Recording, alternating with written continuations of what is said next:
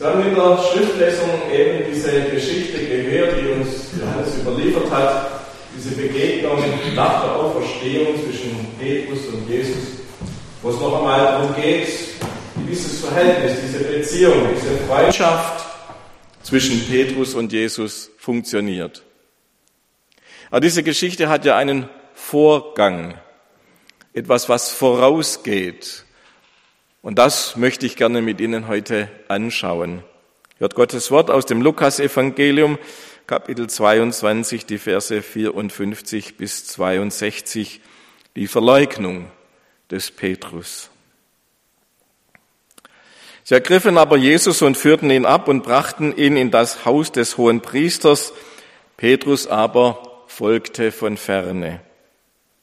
Da zündeten sie ein Feuer an mitten im Hof und setzten sich zusammen, und Petrus setzte sich mitten unter sie. Da sah ihn eine Magd im Licht sitzen und sah ihn genau an und sprach, dieser war auch mit ihm. Er aber leugnete und sprach, Frau, ich kenne ihn nicht. Nach einer Weile sah ihn ein anderer an und sprach, du bist auch einer von denen. Petrus aber sprach, Mensch, ich bin's nicht. Und nach einer Weile, etwa nach einer Stunde, bekräftigte es ein anderer und sprach, wahrhaftig, dieser war auch mit ihm, denn er ist auch ein Galiläer. Petrus aber sprach, Mensch, ich weiß nicht, was du sagst. Und alsbald, während er noch redete, krähte der Hahn. Und der Herr wandte sich und sah Petrus an. Und Petrus gedachte an das Wort des Herrn, wie er zu ihm gesagt hatte, ehe heute der Hahn kräht, wirst du mich dreimal verleugnen. Und Petrus ging hinaus und weinte bitterlich. Liebe Gemeinde, was für eine dramatische Geschichte von Treue und Verrat, von Freundschaft und Vertrauensbruch und Petrus und Jesus mittendrin. Darum geht es heute in dieser Geschichte. Und Petrus spielt eine unterirdisch unrühmliche Rolle dabei.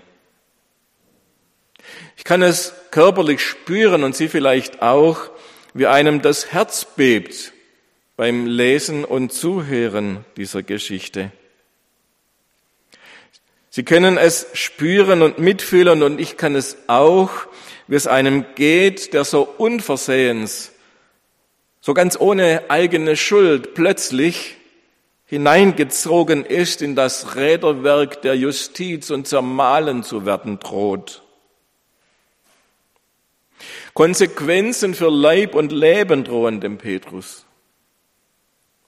Und wir alle kennen Namen von Märtyrern, die das durchgemacht haben. Ich erinnere an Dietrich Bonhoeffer, an Sophie Scholl, an Pfarrer Paul Schneider oder man kann ihn vielleicht auch in diese Reihe ein Stück weit hineinnehmen, den Regimekritiker aus Russland, Andrei Nawalny, der für seine Überzeugung im Gefängnis wohl gestorben ist.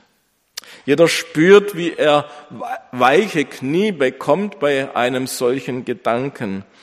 Wenn wir versuchen, uns in die Rolle dieser Leute hineinzuversetzen, in die Petrus plötzlich gedrängt wird. Du bist doch auch einer von denen. Ich habe dich gesehen im Garten und in seinem Gefolge. Und du sprichst wie ein Galiläer, so wie die Jesus-Leute eben gesprochen haben. Ich erkenne dich an deiner Sprache. Sie verrät dich. Und Petrus wehrt sich mit Händen und Füßen, wehrt ab. Ich doch nicht, nein, ich kenne ihn nicht einmal. So schnell geht's. In Sekundenschnelle verraten, distanziert, dem, dem, noch, dem man noch eben ewige Treue geschworen hat. Treue und Verrat, ein spannendes Thema. In vielen Filmen, in der Literaturgeschichte. Ein Thema, das sich durch die ganze Menschheitsgeschichte hindurchzieht und eben auch durch mein und vielleicht auch durch ihr Leben. Hey, so weit sind wir gar nicht weg von Petrus. So weit sind wir gar nicht weg von diesen Grenzen von Treue und Verrat. Und ich finde, in dieser Geschichte kann jeder einen Blick in den Spiegel werfen und sich die Frage stellen, ja und du, wie hättest du dich da verhalten? Wie hättest du dich aus dieser Situation herausgerettet oder herausgemogelt?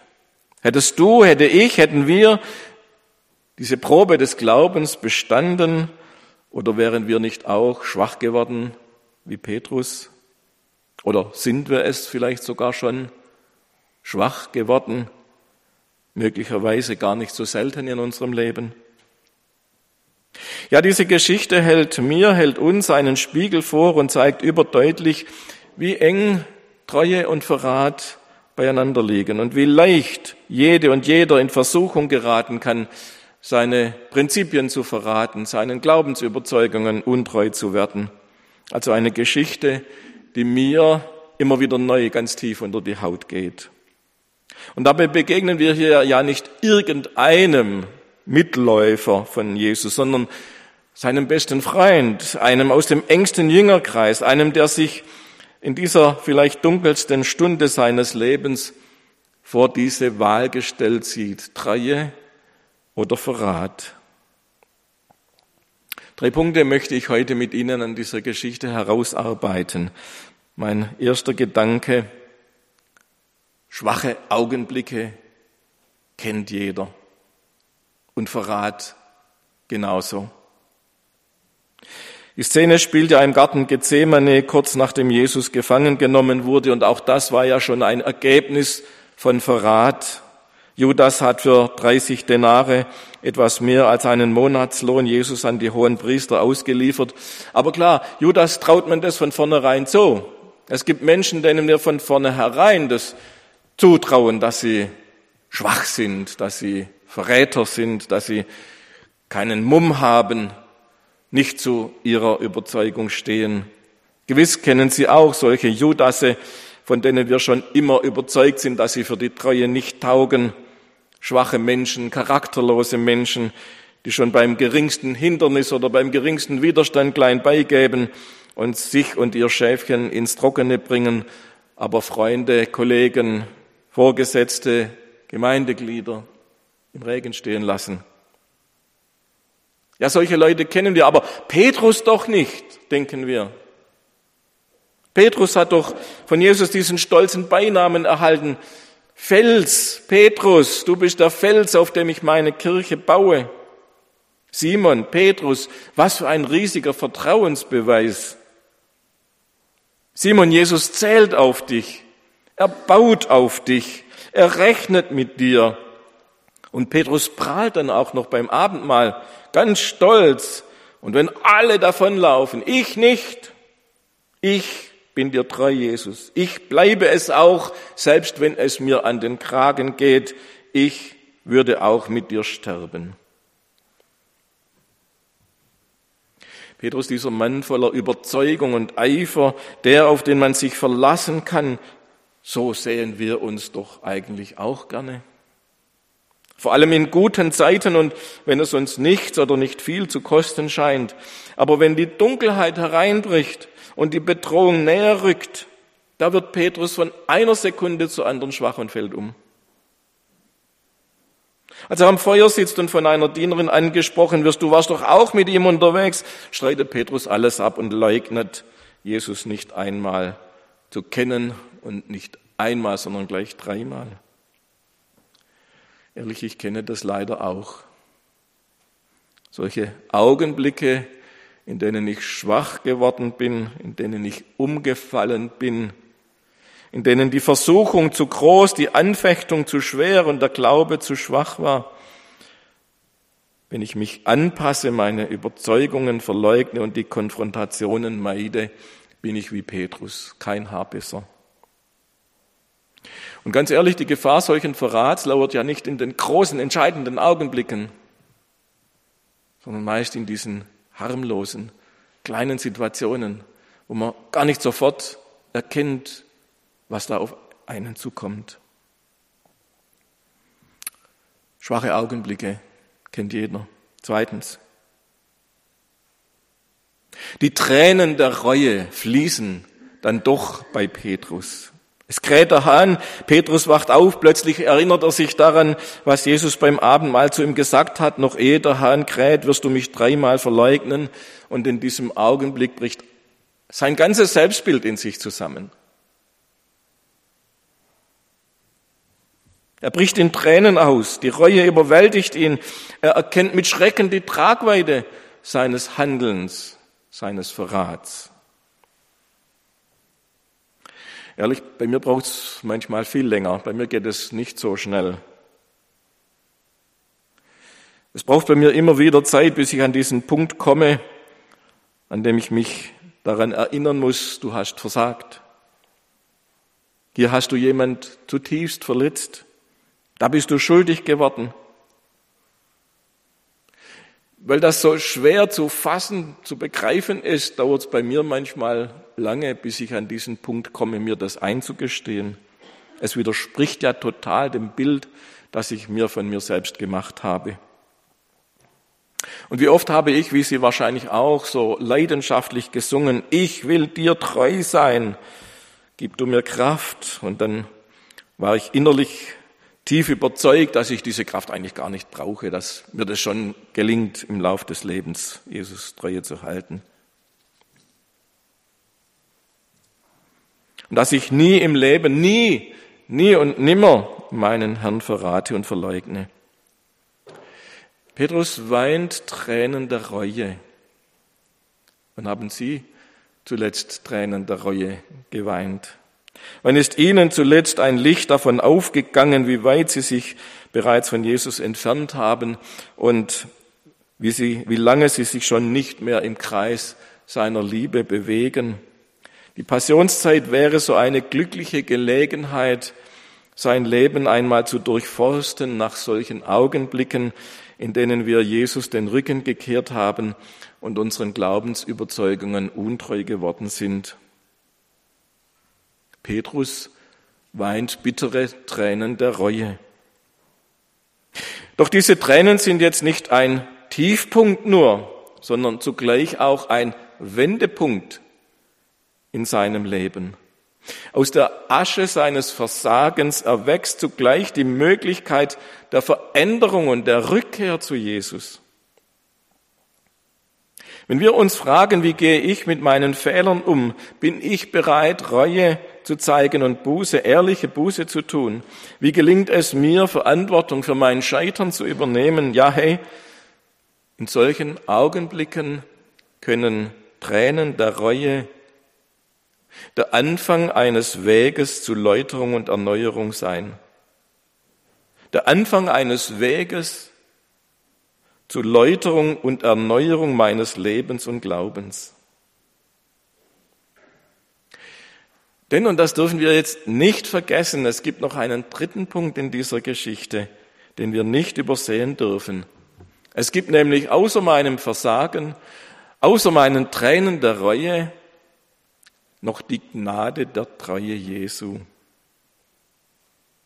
Was diese Geschichte für mich so großartig und bedeutend macht, ist die Tatsache, dass Jesus treu bleibt, trotz des Versagens von Petrus, trotz des Verrats. Als er Petrus sieht, wie er da schwach wird in diesem Augenblick, sieht Jesus ihn an, aber nicht voller Verachtung, nicht weil er sagt, ich will mit dir nichts mehr zu tun haben, sondern Jesus schaut ihn an voller Verständnis. Jesus weiß, dass wir schwache Menschen sind. Jesus weiß, dass Petrus nicht nur starke, sondern auch schwache Seiten hat. Jesus erkennt die menschliche Schwäche und er zeigt Petrus und uns, dass seine Gnade größer ist als all unser Versagen, dass die Treue Gottes selbst unseren Verrat überwindet. Und daher bin ich Petrus unendlich dankbar, dass er diese dunkle Geschichte in seinem Leben später nicht verschwiegen hat. Als er Gemeindeleiter war in Jerusalem, hätte er ja durchaus dafür sorgen können, dass diese Geschichte aus der Passionsgeschichte verschwindet und gar nicht in den Evangelien auftaucht. Dann wäre er immer der große Held geblieben. Das hat er aber offensichtlich nicht getan. Als Lukas später nach Jerusalem kam und all diese Geschichten um Jesus gesammelt hat, hat er auch mit Petrus gesprochen und Petrus hat diese Geschichte nicht verschwiegen. Er konnte offen zu seinem Versagen stehen und so fand diese Geschichte Eingang in die Passionsgeschichte von Jesus, in die Evangelien. Ganz ehrlich, ich bin oft geneigt, das Gegenteil zu tun. Ich vertusche gerne mein Versagen. Ich leugne gerne meine Untreue. Gerne lasse ich auch mal meinen Glauben ganz weit hinter mir, wenn über die Kirche und über Gott abgelästert wird. Gerne verstecke ich mich, wenn es darum geht, Jesus zu bekommen und hey, ich schäme mich zutiefst dafür. Aber in der Betrachtung dieser Petrus-Geschichte finde ich wundervollen Trost und großartige Hoffnung. Denn der Blick von Jesus zeigt mir, dass er Petrus nicht fallen lässt. Jesus bleibt ihm, bleibt uns treu, auch wenn wir untreu werden. Er steht zu uns, auch wenn wir uns hinter allen möglichen Ausreden und Schuldzuweisungen verstecken. Das finde ich so großartig an Jesus, dass wir auch, wenn wir versagen, darauf vertrauen dürfen, seine Treue zählt. Seine Liebe ist größer als meine Unvollkommenheit. Wir dürfen wissen und glauben, dass Gott auch auf den krummen Linien unseres Lebens, auch auf den krummen Linien meines Lebens gerade schreibt. Und dass er auch aus den Scherben meines Lebens ein neues Gefäß erschaffen kann, in dem seine Gnade ganz groß wird.